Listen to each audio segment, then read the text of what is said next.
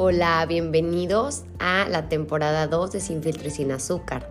Yo soy Adria Agüero y me va a dar mucho gusto compartir este cafecito y espacio contigo. Hola, hola, bienvenidos a un episodio más de Sin Filtro y Sin Azúcar. Hoy em, tengo una invitada que se llama Gaby Robles. Nos conocemos, uff, desde probablemente los cuatro años. Nuestras mamás eran muy, muy amigas. Y este, y bueno, hace mucho que no reconectábamos y vi que estaba, este, publicó algunas cosas de Enneagrama, que te cuento, Gaby, desde hace tiempo yo traía como la inquietud, justo que me encantan todas estas ondas de espirituales y de crecimiento y técnicas y soy fan de terapia, creo que voy desde que tengo, este, no sé, 10. Así que bueno, me ha interesado muchísimo, me regaló un libro mi suegra que no lo he empezado a leer tristemente, pero cuando vi que estabas en esto, me encantó la idea de invitarte, de reconectar contigo y de que nos platicaras un poco de esto. Así que, primero que nada, gracias por la confianza y bienvenida. Ay, gracias, Adri. Pues feliz de estar aquí, de reencontrarnos ahora en este camino. Ya sé. Oye, platícanos un poquito que a mí, a mí en lo personal me gustaría saber y creo que, que siempre es bueno tener varias herramientas con las que se puede uno trabajar a sí mismo. Así que platícales un poquito qué es el enneagrama. Bueno, el enneagrama se convirtió en mi pasión cuando lo descubrí. O sea, yo lo descubrí, como tú dices, trabajando en mí, di con, este, con esta herramienta y me enamoré. En estudiarla más y el enneagrama es como un mapa de nuestra personalidad, ¿no? Es una herramienta que nos ayuda a conocernos. Es una como guía muy concreta de quiénes somos nosotros. Ok. O sea, eso es de manera muy general. Ok. He escuchado que tiene como, o sea, el libro, de hecho, el, logotipo es como un, como un cuate así como estirado, ¿no? Un triángulo, algo así, y alguien me platicaba que por ahí va lo de las personalidades. Platícanos un poquito de eso. Sí, el símbolo del enagrama este, pues es muy representativo. Es un círculo con algunas líneas que parece que se forma como una especie de estrella, ¿no? Algo así. Entonces, es, una figura de nueve puntos, ¿no? De ahí es el NA9 grama, figura, ¿no? Entonces es el enneagrama. Y esa figura nos sirve como base para situar cada personalidad en un punto y de ahí ir, estudiándola y ver cómo se conectan y cómo se relaciona este, cada personalidad. Digo, eso es a nivel como muy concreto, ¿no? Como en la figura. Pero además, digo, la herramienta es mucho más rica y nos ayuda a conocernos como interiormente, ¿no? Pero sí, es una herramienta muy completa, por eso es que es muy, muy rica aprenderla, aprenderte a conocer a través de ella. Ok, a ver, y platícanos. Entonces, en teoría son nueve personalidades. Sí, mira, haz de cuenta que este, nosotros desde que somos pequeños, pues nacemos con un temperamento y llegamos a un sistema que es nuestra familia, ¿no? Que es nuestros padres, pues son los que más nos impactan en la infancia. Entonces, literalmente, dependemos de ellos para sobrevivir, ¿no? O sea, para satisfacer nuestras necesidades básicas, también emocionales, dependemos de ellos. Entonces, cuando llegamos con papá y mamá como niños, pues vamos nosotros como leyendo o viendo qué, qué le agrada a mi mamá que yo haga, qué comportamiento, para que de esta forma mis necesidades sean atendidas. ¿Por qué? Porque como bebés, pues no podemos solucionar nuestras necesidades, ¿no? Atenderlas.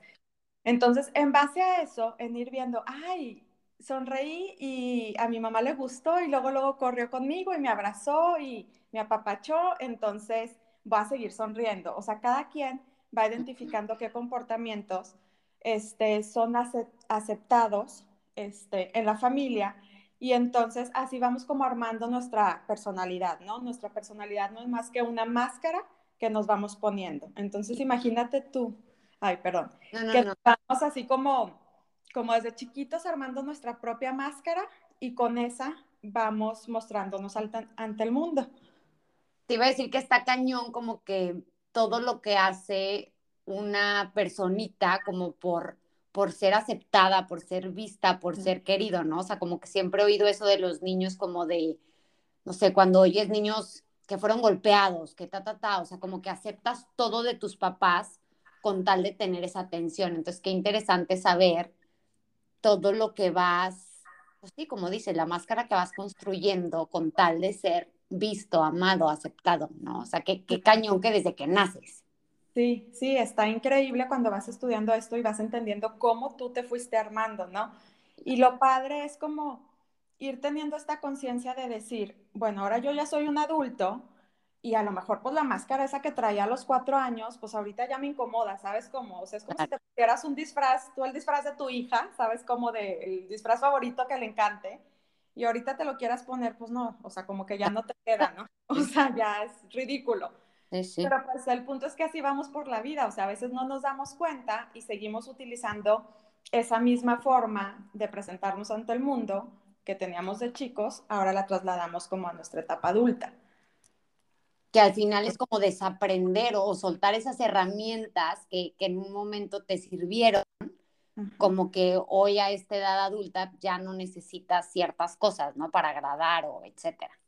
Sí, ese es justo el camino, o sea, como primero hacerte consciente que traes una personalidad que es parte de ti, que te sirvió en un momento para sobrevivir en esta infancia que platicábamos, pero que ahorita pues eres más que eso, ¿no? O sea, no quedarte como limitado en esa personalidad y conocer todo lo que tú eres. Entonces hay que ir justamente, si en la infancia se trató de ir armando el disfraz, pues como adulto es irlo deshaciendo y ver ahora cuál me, me queda bien, ¿no? O sea, ¿qué necesito ahora?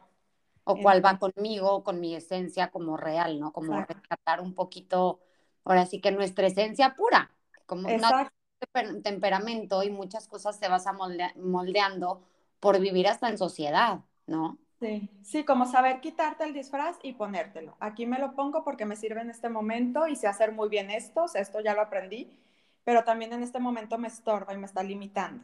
Y sobre todo cuando vemos eso es en la forma que nos relacionamos con los demás, ¿no? Eso es como un espejo muy claro que te dice, generalmente tendemos a culpar mucho, no, es que el otro me hizo no sé qué, o es que el otro no me entiende. Y parte del camino del autoconocimiento es precisamente eso, o sea, como pasar de el otro me hizo a cuando yo hago tal cosa, el otro responde de cierta forma, pero ya tomando responsabilidad de qué es lo que yo estoy haciendo en el momento.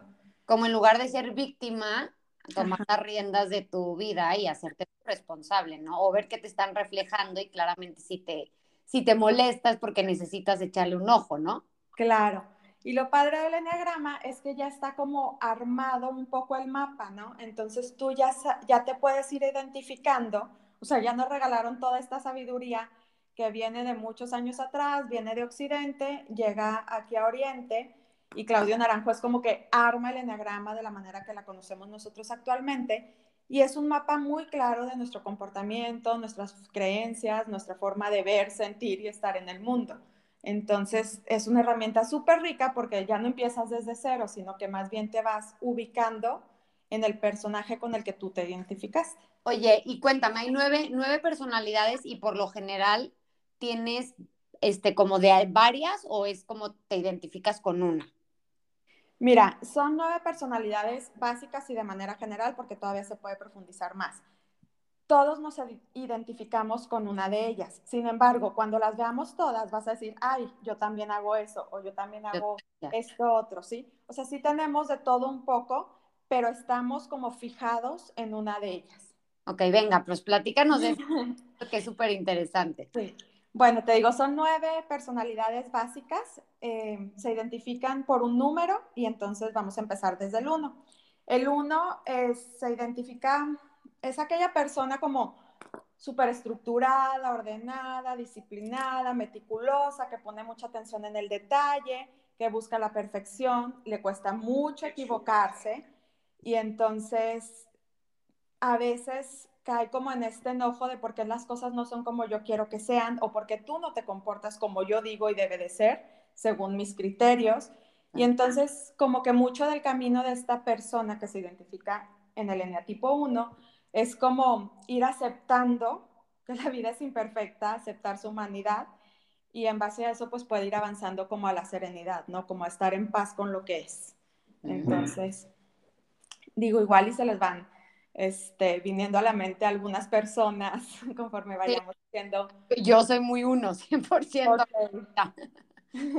bueno, luego sigue la personalidad o el eneatipo número dos, que es esa amiga que todas tenemos, que siempre está al pendiente de nosotros, que antes que le digamos lo que necesitamos ya sabe, como este, está el típico como ejemplo de mamá, ¿no? La que siempre está al pendiente, que sabe que necesitas, que te está ayudando, pero aquí la trampa es que te da para cobrarte, o sea, no es una generosidad espontánea, natural, sino es como esta falsa ayuda porque te la voy a cobrar. Y si no me la devuelves como yo quiero y cuando yo quiero, entonces viene otra vez como este enojo y esta trampa. Pero pues aquí la trampa es que ella no se puede, o ella no identifica lo que necesita, ¿no? Es esta cosa neurótica de, en lugar de decir lo que yo necesito, te hago favores para que tú me des lo que yo quiero. Ok. Sí. Pero, digo, todas las personalidades, porque a lo mejor, este, como no las, eh, las estamos platicando de manera así rápida y espontánea, igual y, no sé, de algunas salen cosas mejores que de otras o no sé, pero todas son igual de buenas, o sea, no hay una mejor que otra. Sí, no es que si eres siete en lugar de tres, eres mejor o peor, o sea, simplemente es como un, mapa prearmado y yo creo que, que, así como igual y te identificas más con uno, podrás también cacharte en cositas de los otros. Pero sí, como no, los que nos están escuchando, pues no podemos hacer aquí un podcast de dos horas, ¿verdad? Así que Gaby nos va a ayudar como a resumir pero la idea es compartir esta herramienta por si alguien tiene más interés profundo, pues la puede estudiar. Pueda profundizar, claro. Todos tienen sus luces y sus sombras, entonces, bueno, íbamos en el eneatipo 2, que es súper generoso. Y luego sigue el 3. El 3 está, es esta persona como súper exitosa, ya sabes, que siempre destaca en el deporte o en el trabajo o en los dos o en todo y que dices, ¿a qué horas tanto? Y en todo súper buena y súper exitosa. Pero ella aprendió como desde chica o desde chico, como que para, para ser alguien necesito ser visto, ¿no? O sea, para existir necesito ser visto. Entonces siempre está buscando como el aplauso de los demás. Vive mucho como hacia afuera.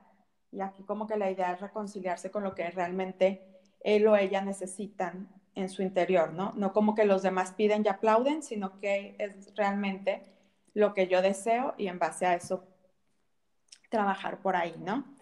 Después viene el 4, que es como esta persona que, pues es una persona muy especial, muy única, como la amiga artista o el amigo artista, que lo ves y lo notas desde lejos porque es súper diferente en su vestimenta, en los lugares a los que va. O sea, él no le gusta ser del montón, le gusta destacarse y sobresalir por ser único, ¿sí? Nada más que a veces sus emociones, es muy emocional y a veces sus emociones lo pueden desbordar o la pueden desbordar y se queda como atrapada en el sufrimiento, ¿no? Ok. entonces, bueno, es esta persona que puede crear este, grandes cosas. Que Los excéntricos, que luego vemos gente muy exótica. Sí, así es. Y luego viene el eneatipo 5, que es una personalidad muy mental.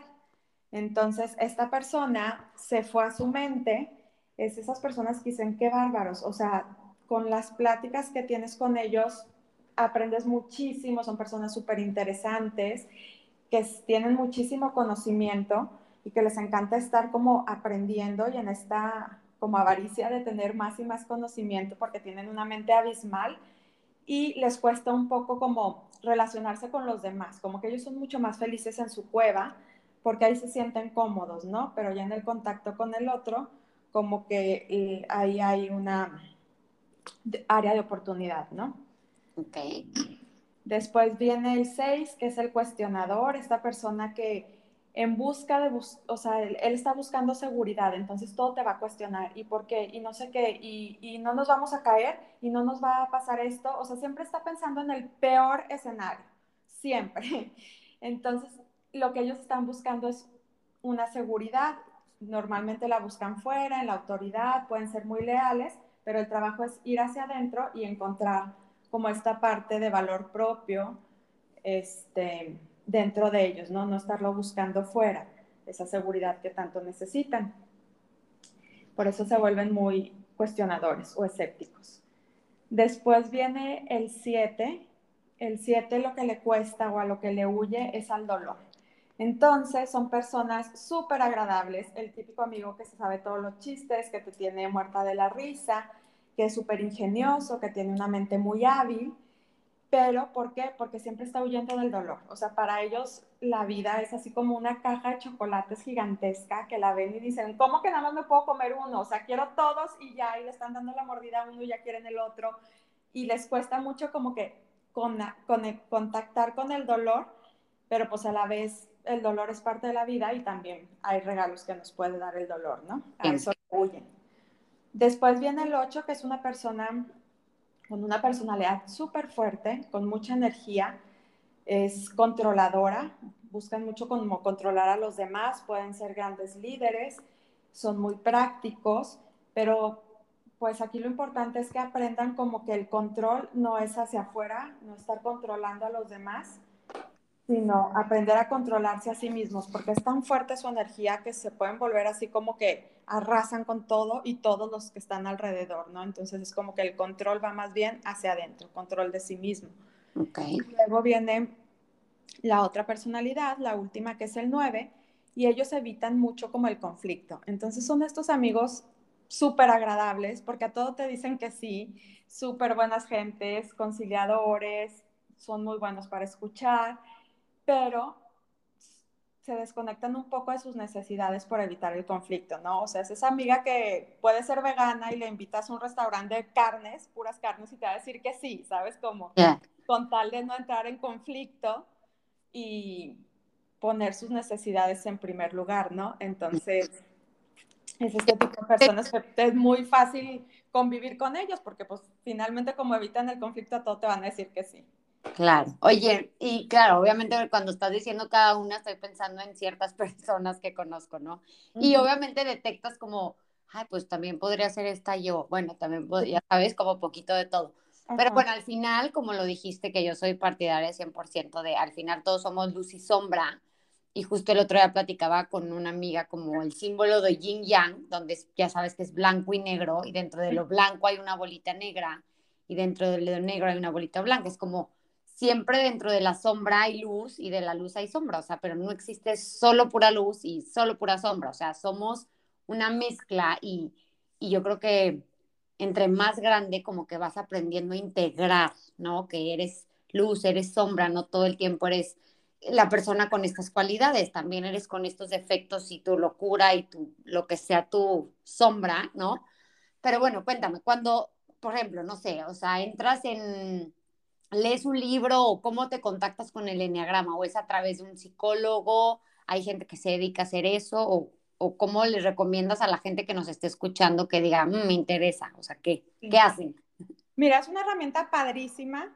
Este, Claudio Naranjo decía que para llegar al cielo, pues el camino para él era bajar al infierno primero, ¿no? Esto que dices de las luces y las sombras, o sea, hay que conocernos desde nuestras sombras para poder llegar al cielo porque luego hay un camino muy corto que es muy tentador, pero realmente no, no llegas a una transformación tan profunda. Entonces, yo lo aprendí como de la línea de la escuela de Claudio Naranjo. Esa es mi experiencia y esa es la escuela que a mí me gusta porque hay personas que se enfocan más en enseñar el enneagrama desde un punto de vista teórico y en la escuela de Claudio Naranjo se, se mm, enseña desde un punto de vista muy experiencial, sí, se me fue la palabra. Entonces, eso es lo rico, ¿no? O sea, sí, obviamente ves teoría y todo, pero lo importante es como aplicarlo en ti. Entonces, que tú mismo, de hecho, al principio en los talleres no se enfocan tanto o el objetivo no es como que detectes o identifiques tu personalidad, como que eso se va a ir dando con el paso del tiempo, pero el objetivo es que tú aprendas a observarte a ti mismo y vayas viendo cómo te vas metiendo el pie en la vida, ¿no? O sea, como que qué comportamientos o qué, qué pensamientos o qué emociones te van como, este, pues sí, como... Activa. sí, sí, o sea, que te van limitando tu vida, ¿no? Un poquito, como dónde te vas a problemas.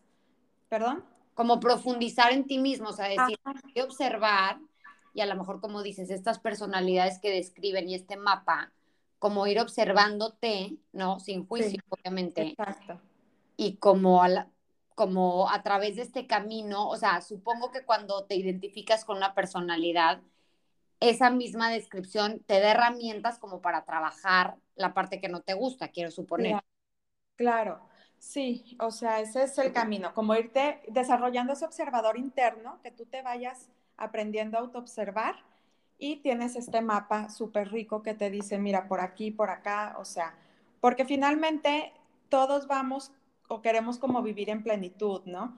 Pero el camino es distinto para cada uno de nosotros, según donde estemos parados en este mapa del enneagrama, ¿no? Entonces, esto es lo rico, que es el mapa y el camino. Ya, o sea, sí, a lo que voy es que cuando te identificas con una, o sea, no sé, por ejemplo, yo que quería saber más, ¿no? Me leo un libro. Ajá. Me identifico con la personalidad, no sé, la primera que me saltó fue la uno, este, que obviamente siento que yo en la vida he al menos intento y lo sigo trabajando, como soltar ese control, esa perfección, ese conectar más con la calma, con la serenidad, ¿no? Y ha sido a través de varias herramientas, tanto yoga, meditación, terapias, etcétera, ¿no? Pero supongo que si leo el libro, hace cuenta ahí, suponte que soy uno, ¿no? O sea, me identifico más con la personalidad de uno. Ahí en el libro me va a dar herramientas cómo trabajar mis o sea, lo pongo defectos entre comillas, porque lo, como decimos ahorita, es luz y sombra, ¿no? Pero ahí me va a dar como, como tips para trabajar esto que no me gusta o cómo soltar el control o, o qué. Te vas a maravillar cuando leas un libro porque, bueno, a mí lo que me pasó la primera vez que leí mi personalidad, yo dije, ¿cómo? O sea, ni siquiera yo me conozco a este nivel de profundidad. O sea, ¿quién me está monitoreando o cómo saben tanto de mí? Se cuenta. Entonces me impactó, pero ya como la transformación más profunda que tú quieres ver, pues sí necesitas estar, por ejemplo, en talleres. O sea, acá es muy padre porque pues el trabajo en grupo te enriquece mucho y tienes muchos espejos en los que te puedes ir viendo, ¿no? Claro. hay veces que coincides con personas de tu mismo eneatipo y entonces coincides en ciertas cosas, y el mismo grupo va enriqueciendo y buscando soluciones que te acomodan, ¿no? Y luego ves a otros y dices, híjole, sí es cierto, somos tan diferentes y no me había dado cuenta, pero qué padre, o sea, qué padre manera tienen ellos de resolver tal situación, ¿no? Otro grupo de otra personalidad y dices, o sea, no se me hubiera ocurrido ni por aquí y tienen esta forma de ver el mundo súper interesante, ¿no? Y me enriquece. Y entonces también como que ese es uno de los objetivos del enneagrama, ¿no? Porque no sé o sea, a veces como que muchos de nuestros conflictos, ya sea a nivel político, este, familiar, de pareja, con los hijos, es porque yo estoy bien o, o yo así lo aprendí y yo creo que así es y entonces tú estás mal. Y cuando podemos ver que hay tantas maneras de ver el mundo, como que vas abriendo tu mirada y dices, wow, pues yo lo veo así, pero tú lo ves de la otra forma y ni tú ni yo estamos bien, pero estoy bien con eso, ¿sabes? Como, como que voy abriendo mi mirada y me vuelvo más tolerante y compasivo, ¿sabes? Sí, como que está padre el, como decíamos, como sin juicio, o sea, el, así es, ¿no? Y, y, como dices, cuando te, te informas un poquito más de este tipo de personalidades y logras identificar que esta persona es así, no actúa así por joderte ni por, ¿no? Esa es su personalidad y, lo dijiste muy lindo, como qué padre de somos tan diferentes y al final yo siempre digo, ¿quién dijo el, lo que estaba bien? O sea, ¿quién dijo esto está bien, esto está mal? O sea, sigue habiendo ciertos parámetros sociales, sí. Claro. Pero, ¿quién dijo esto está bien, esto está mal? al final el bien y el mal, siento que es algo tan personal y de tantas cosas y creencias, este, que nos han metido aprendidas, este, heredadas, ¿no? De nuestros ancestros, eh, tradiciones familiares, que siento que, qué lindo poder ver como todos, todos crecimos en un ambiente diferente, todos nos fuimos construyendo máscaras distintas y qué rico poder ver que no es bien ni mal, simplemente es.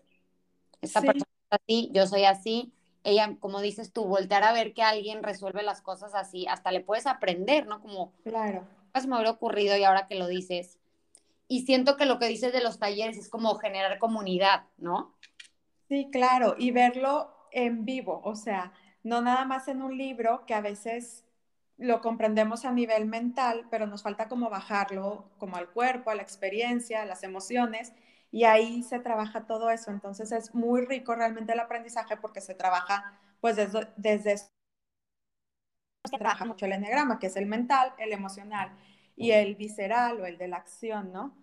Entonces, pues la idea también es ahí ir integrando esto. Y sí, como, como muy importante me parece esta parte de que lejos de ver a las diferencias como una amenaza, como generalmente, ay, no, él es bien raro, o ay, no sé qué pasa, ¿sabes? Como, o sea, que a veces las diferencias nos asustan y verlas como parte de la vida y que lejos de ser una amenaza, pues nos enriquecen también, ¿no? Nos enriquecen a nosotros, el abrirnos otros puntos de vista, otras maneras de pensar, otras personalidades. Claro, y respetarnos, ¿no? O sea, ahora sí que respetar como la historia de cada quien y, y obviamente todos tenemos ritmos distintos de, de, aprendizaje, de crecimiento, no sé si te pasa a ti, pero yo de repente, no sé, tengo gente alrededor que ha elegido otro camino y hoy igual la veo, o sea, como que ha crecido muchísimo personalmente, ha sanado y no precisamente tomó el mismo camino que yo he tomado, ¿no? Entonces, como al final muchas veces la edad, la maternidad, las experiencias te llevan a crecer, ¿no? A conectar, a autoobservarte y, y, y pues crecer de ahí. Pero desde hace mucho tengo muchísima curiosidad del enneagrama. Así que sí me voy a leer el libro. ¿Algún libro que no sé ni cómo se llama el que me dio mi suegra, pero ¿hay alguno que te recomiendes? Para mí, mi favorito, nada más que sí es un libro muy denso porque el maestro Claudio Naranjo pues eh, tenía como una mente muy grande y muchísimo conocimiento, entonces se llama Carácter y Neurosis de Claudio Naranjo. Es un libro muy rico, pero también muy denso, no es tan sencillo de leer. Y otro más sencillo de leer que te da mucha claridad y de todas las personalidades las describe muy bien, es el de la sabiduría del enagrama. Mm, este, ese también es un libro ese no, no es tan chiquito, pero es muy fácil de leer. O sea, se digiere muy fácil la información, está muy agradable, lo puedes leer en partes porque pues no lo tienes que leer de principio al fin, puedes ir leyendo la personalidad con la que crees que te identifiques o así, lo puedes ir leyendo como te vaya acomodando. Entonces, pues sí, ¿qué más? Ese es el que, ese es el que recomiendas para empezar en la parte de Enneagrama. No, pues creo que lo dijiste bastante claro y nos lo echamos rapidito, que luego a mí me gusta hacerlos como cortos para que la gente nos pueda escuchar en un trayecto, no sé, de la escuela a su casa, este, al súper, al trabajo, qué sé yo. Así que muchísimas gracias, Gaby. Regálanos tus redes sociales por si de repente pones ahí información valiosa de Enneagrama. Ay, gracias. Este, Gaby Robles en Instagram, Desarrollo Humano. Ok, buenísimo. Pues ahí las voy a poner y muchísimas gracias por la confianza y por tu tiempo. Gracias a los que nos están escuchando. Si te gusta este podcast, compártelo y no se olviden seguirme en arroba sin filtro y sin azúcar. Mil gracias, Gaby. Gracias, Adri. Bye. Bye.